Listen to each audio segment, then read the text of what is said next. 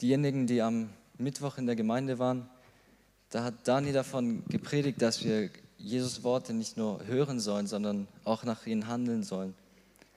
Und er hat aus Matthäus eine Stelle gelesen, dass diejenigen, wo Gottes Wort hören und danach handeln, die sind wie jemand, der sein Haus auf einem Felsen baut, auf einem stabilen äh, Fels.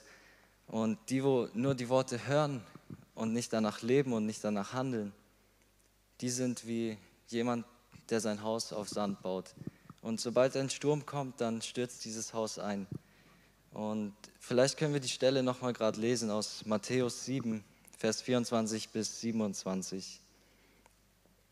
Darum, wer diese meine Rede hört und sie tut, den vergleiche ich mit einem klugen Mann, der sein Haus auf einen Felsen baut. Da nun ein Platzregen fiel und ein Gewässer kam und wehten die Winde und stießen an das Haus, fiel es doch nicht ein, denn es war auf einem Felsen gegründet. Und wer diese meine Rede hört und tut und tut sie nicht, der ist einem törichten Mann gleich, der sein Haus auf den Sand baut. Da nun ein Platzregen fiel und kam ein Gewässer und wehten die Winde und sie stießen an das Haus, da fiel es und, tat, und es tat einen großen Fall. Und als ich diese Stelle gehört habe und gelesen habe, da habe ich mir so die Frage gestellt, auf was ist mein Leben gebaut? Auf was baue ich mein Haus? Bauen wir unser Haus auf dem Felsen oder bauen wir es auch auf dem Sand? Und leider ist es heutzutage auch so, dass viele Leute, auch in der Gemeinde sogar, ihr Leben leider auf dem Sand bauen. Und viele Leute bauen ihr Leben darauf, was sie in den Nachrichten hören vielleicht. Und wie ihr bestimmt mitbekommen habt, sind die Nachrichten zurzeit nicht so gut, sind eher schlecht. Und es gibt so viele Menschen, die panisch werden deswegen. Und sehr viele Menschen bekommen so Angst davor, was sie treffen könnte und was mit ihnen passieren kann. Und andere sind damit beschäftigt, sich zu überlegen, was sie machen sollen mit ihrem Leben, ob sie auswandern sollen, ob sie hier bleiben sollen. Und sie sind so beschäftigt damit, etwas zu finden, dass sie ihr Leben so weiterführen können, wie sie es bisher gewohnt waren. Sie suchen irgendeine Sicherheit. Und leider sind diese ganzen Dinge, worauf Menschen bauen, auf Sand gebaut. In 2 Samuel 22, Vers 32, da beschreibt David Gott als ein Fels. Da steht, denn wer ist Gott außer dem Herrn und wer ein Fels außer unserem Gott? David beschreibt hier Gott als ein Fels. Und wenn wir uns nur Gedanken darüber machen, wie unser Leben hier auf der Erde so angenehm wie möglich wird und es uns so gut wie möglich geht, wenn wir nur darauf aus sind, Hauptsache uns geht es gut, Hauptsache ich habe meine Ruhe, dann bauen wir nicht auf Gott, dann bauen wir nicht auf dem Felsen. Und was sagt Jesus eigentlich? In Johannes 15 und 16, da können wir davon lesen, dass Jesus seinen Jüngern mitgeteilt hat, dass er gehen wird, dass er von dieser Erde weggehen wird. Und er hat gesagt, dass schwere Zeiten auf die Jünger treffen werden, dass schwere Zeiten bevorstehen für sie. Er hat sogar gesagt, dass sie verfolgt werden wegen ihrem Glauben. Er hat gesagt, dass sie wirklich harte Dinge durchmachen müssen, weil sie an ihn glauben. Und Jesus hat sogar vorausgesagt, dass einige von ihnen sogar sterben müssen für ihren Glauben. Und natürlich, wenn die, wo die Jünger das gehört haben, waren sie sehr traurig darüber, dass Jesus sie verlässt und geht von ihnen. Und natürlich auch darüber, was er zu ihnen gesagt hat. Aber er hat ihnen wirklich den Heiligen Geist versprochen. Er hat ihnen Beistand versprochen, wenn sie an ihn festhalten, wenn sie auf ihn bauen. Und am Ende von Johannes Kapitel 16 im Vers 33 sagt Jesus, dies habe ich zu euch geredet, damit ihr in mir Frieden habt. In der Welt habt ihr Drangsal, aber seid guten Mutes, ich habe die Welt überwunden. Er sagt hier wirklich, dass sie Frieden haben sollen, obwohl er ihnen noch gesagt hat, dass sie sterben werden für ihn, dass sie leiden werden für ihn und dass sie so schwere Situationen durchmachen müssen. Aber er sagt ihnen hier wirklich, dass sie sich auf ihn verlassen sollen, dass sie wirklich auf ihn ihr Leben bauen sollen. Und die ganzen Apostel, die ganzen Jünger, die hatten kein einfaches Leben. Und die allermeisten sind sogar durch einen Märtyrertod gestorben. Aber ich bin mir sicher, dass ihr Leben, das auf Gott gebaut war, dass es so viel Mehrwert in den Augen von Gott gewesen ist. In den, Menschen von, in den Augen von den Menschen war es vielleicht nicht viel wert. Sie hatten nur damit zu kämpfen, irgendwie, dass sie das Evangelium weiterbringen und dadurch nicht sterben vielleicht. Sie wurden fast tagtäglich verfolgt und hatten so schwierige Situationen, aber trotzdem haben sie ihr Leben auf Jesus gebaut. Und ich denke, dass sie einen ganz besonderen Lohn von Gott im Himmel haben. Und sie haben ihr Leben wirklich auf dem Felsen gebaut. Und Jesus hat ihnen gesagt, sie sollen ihr Leben auf ihn bauen, weil er die Welt überwunden hat. Mit Jesus können wir, auch wir, die Welt überwinden. Die Jünger haben auf Jesus gebaut und dadurch konnten sie die Welt auch überwinden. Und wir dürfen uns auch wirklich so auf Jesus verlassen, auch wenn es vielleicht so schwer um uns herum aussieht. Aber wir sollen auch wirklich unser Haus auf Jesus bauen, unser Leben auf Jesus bauen. Und ich würde euch vielleicht gerne mehr ermutigen, aber vielleicht treffen auch uns schwierige Zeiten. Und ich denke, dass es für uns auch nicht immer einfach wird. Vielleicht wird es noch viel schwieriger, wie es jetzt ist. Und vielleicht treffen uns Situationen, die uns Angst machen können, die uns vielleicht hoffnungslos aussehen lassen können.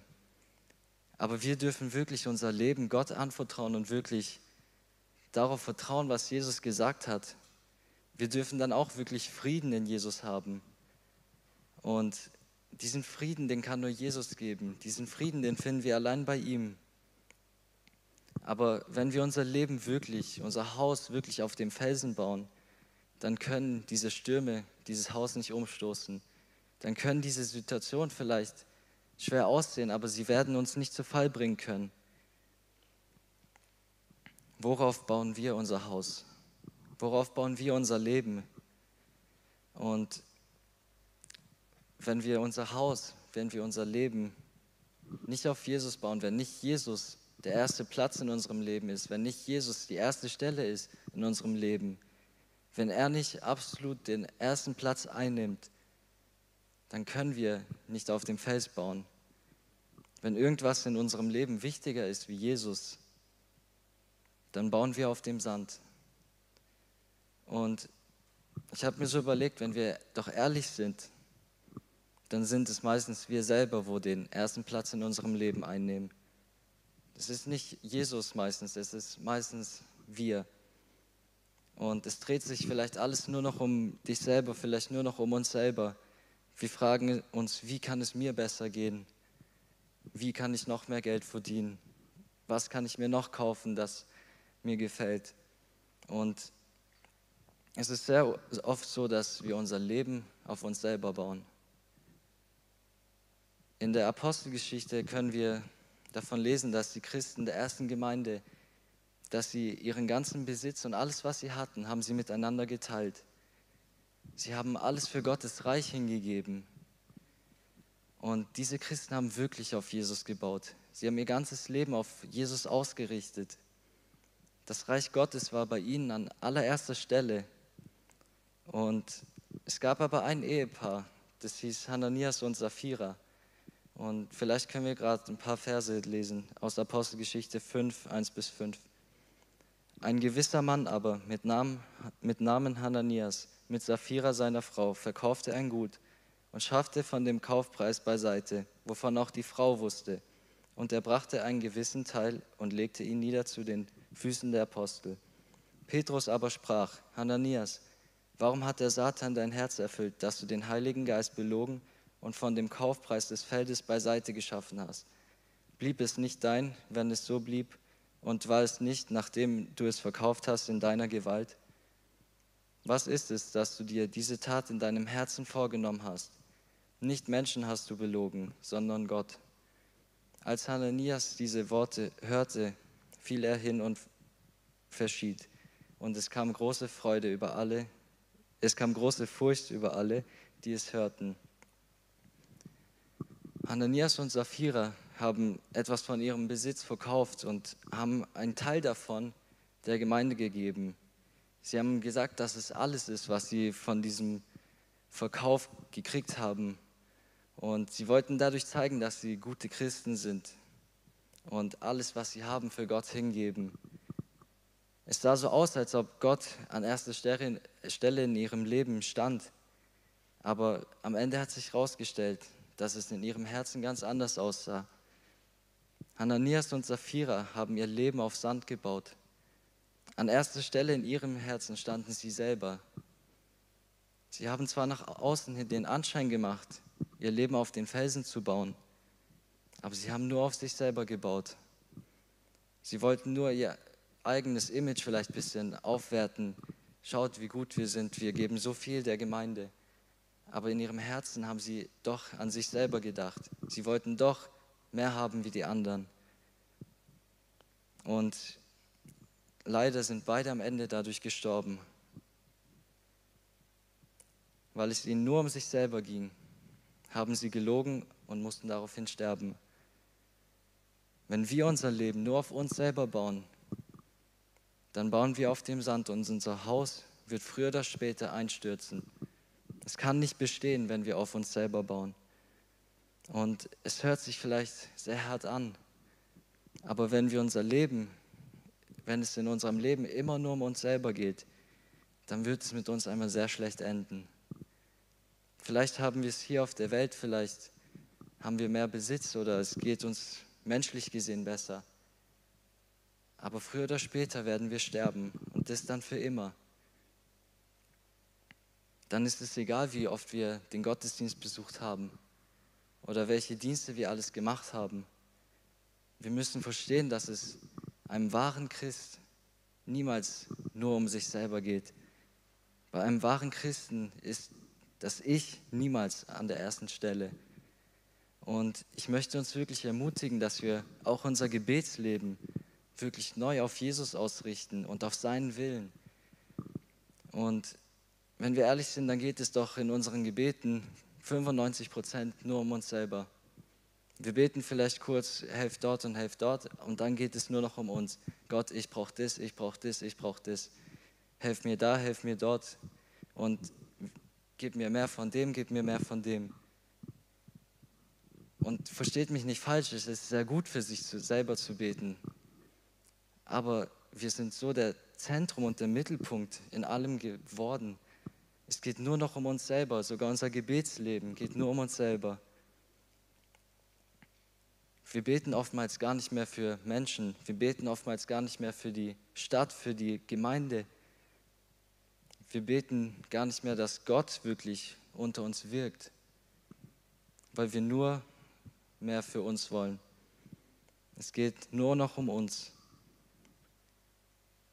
Im Alten Testament können wir von David lesen. Und die Bibel beschreibt David als einen Mann nach dem Herzen Gottes. Und in der Geschichte, wo David von Saul verfolgt wurde, können wir sehr deutlich sehen, warum er ein Mann nach dem Herzen Gottes war. David wurde von Samuel zum König gesalbt und wurde auch ein sehr guter Krieger. Und David wurde von König Saul aus Eifersucht verfolgt. Saul wollte David unbedingt tot sehen. Und er hat ihn sogar mit seinen Soldaten verfolgt. Er hat ihn gejagt. Und eines Tages hat sich David mit seinen Leuten in einer Höhle versteckt. Und König Saul ist in diese Höhle gekommen um sich auszuruhen.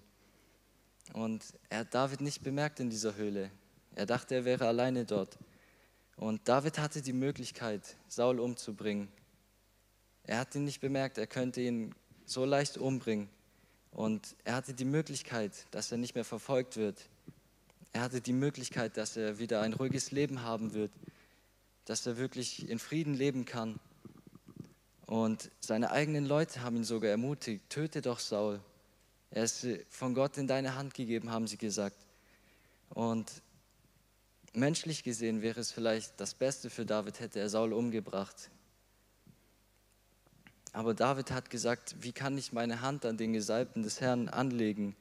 Er wollte niemand von Gott Gesalbten umbringen. Stattdessen hat er sein Leben in Gottes Hand gelegt. Wir können bei David sehen, dass er sein eigenes Leben nicht auf sich selbst gebaut hat. Er hat sein eigenes Leben, sein Haus hat er auf dem Felsen gebaut. David hat wirklich auf Gott gebaut. Er hat seine Hand in Gottes, er hat sein Leben in Gottes Hand gelegt, auch wenn es ihm in dieser Situation vielleicht das eigene Leben kosten könnte.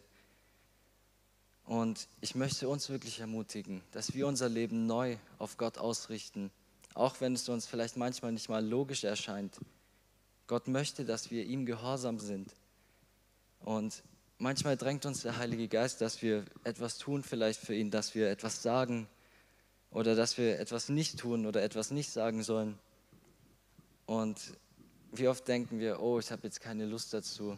Ich würde lieber das machen, was ich machen will. Aber dann bauen wir nicht auf Gott, dann bauen wir nur noch auf uns selber.